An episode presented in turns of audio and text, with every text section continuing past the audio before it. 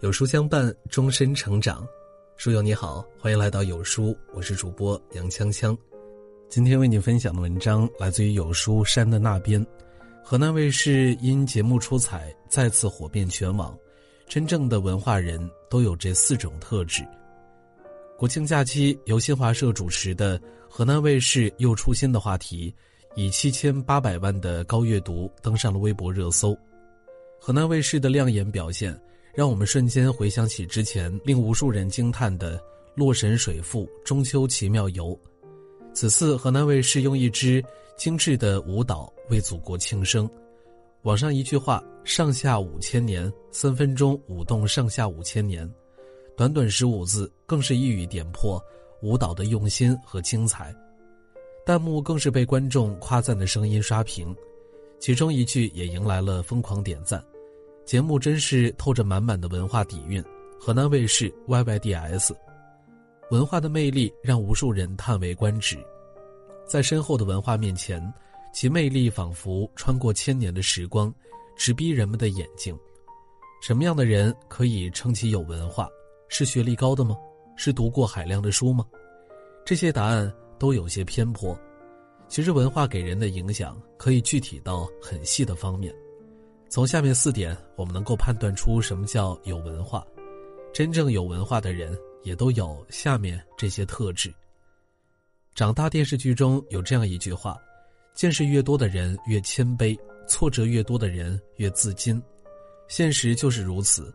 春秋战国名医扁鹊身上曾发生过这样一件事儿：因为医术高明，齐国国君想要封扁鹊为天下第一神医。但是扁鹊却摇摇头，不想答应，坚决不收下这一称呼。问其原因，扁鹊说自己不是天下第一，自己的两个哥哥医术比自己高超得多。齐国国君听到这儿有些疑惑，说：“既然你的哥哥医术比你还高，为什么二人名不见经传呢？”扁鹊答道：“我二哥扁燕，能够治大病与小样，还有些大病只出现微小症状时。”就能够加以诊断，并且及时根治，所以他只是在家乡的村里小有名气。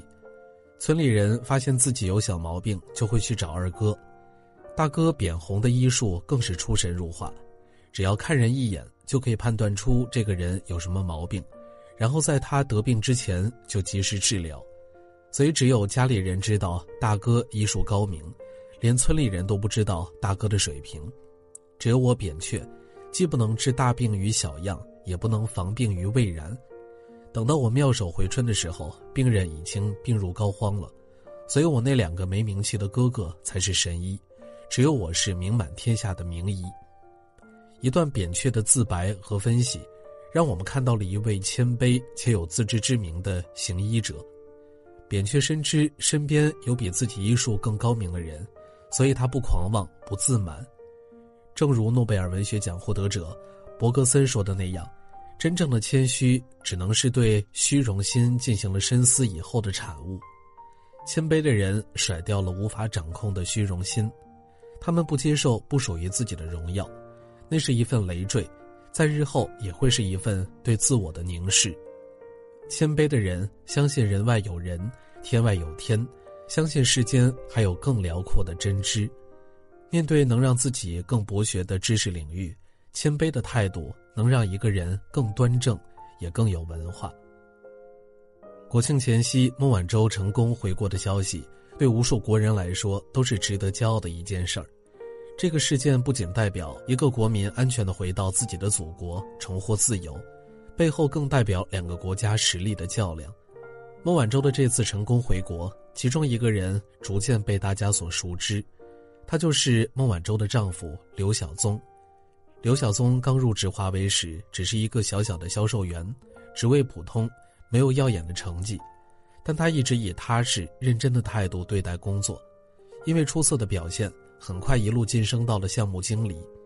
入职五年后，被公司委以重任，前去墨西哥开拓市场，最后也成功担任了子公司的 CEO。在零六年，出于个人原因。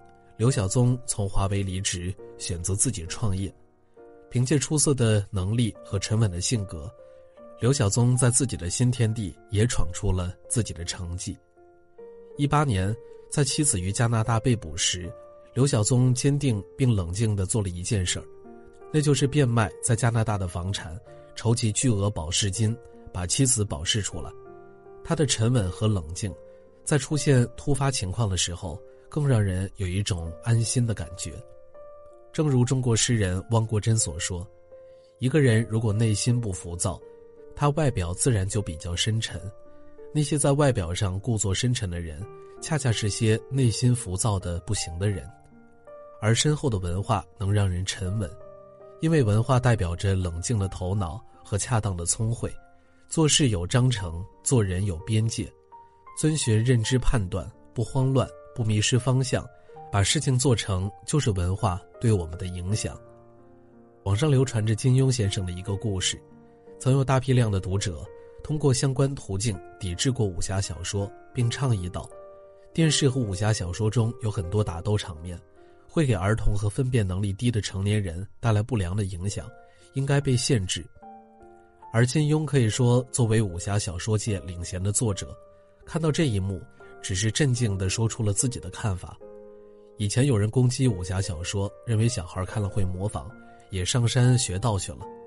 我想这个责任不应该由武侠小说负。一把菜刀可以用来切菜，也可以用来杀人。我写小说时只想到小说的作者在小说中描述的事，在电视剧中不一定演，因为看小说的人至少有阅读能力，受过一定的教育。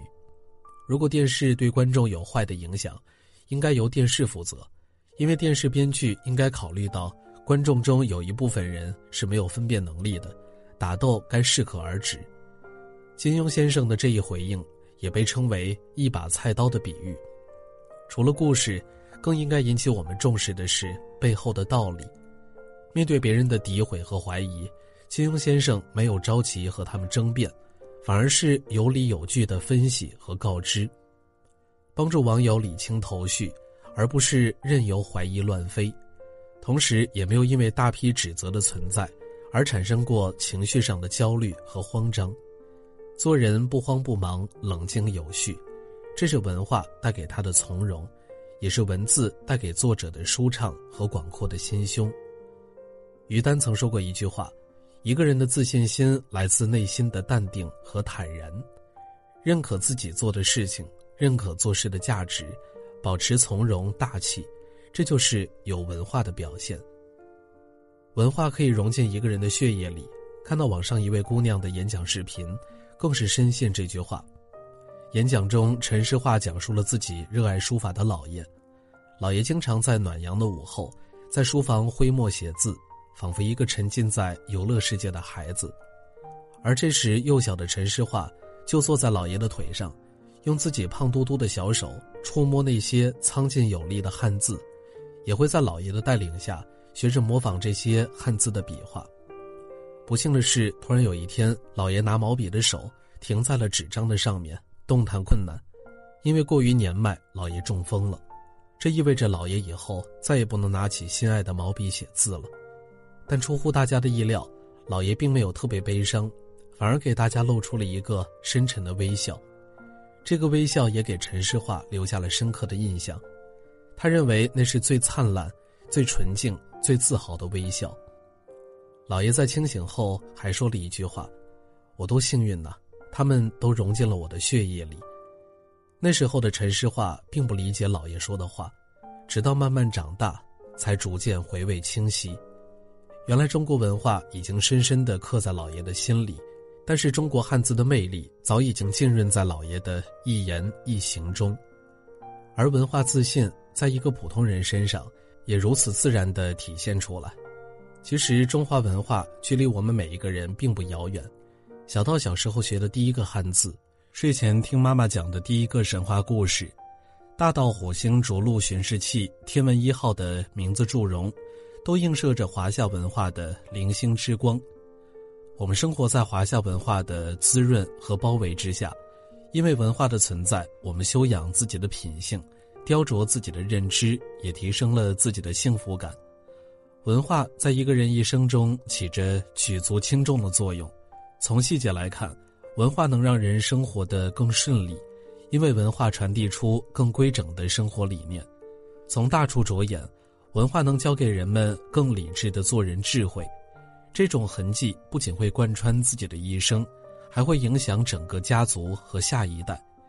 因为有着深厚的文化，在人生行进的过程中，我们有着十足的安全感。我们可以借鉴前辈的智慧，在他们那里找到困惑的答案。拥有文化的人拥有自信，因为他们深知，即使生活遇到狂风暴雨，也有足够的信心和意志对抗那些磨难。他们知晓，人生就是一场风雨一场晴。当我们把文化贯彻到骨子里的时候。我们的人生也会因为文化的存在而变得强大。网上有这么一句话形容文化：文化是一种变成了习惯的生活方式和精神价值，它的最后成果是集体人格。文化可以理解成一种隐形的滋养，它能完善人的人格，修正人的行为，改良人的思维。文化并不是一个高深的概念，能让我们变得越来越好，哪怕它只是一词一句。一部纪实影片，甚至是一本历史书，通过这些文化的传递，我们变得更加完整，也会变得更有文化。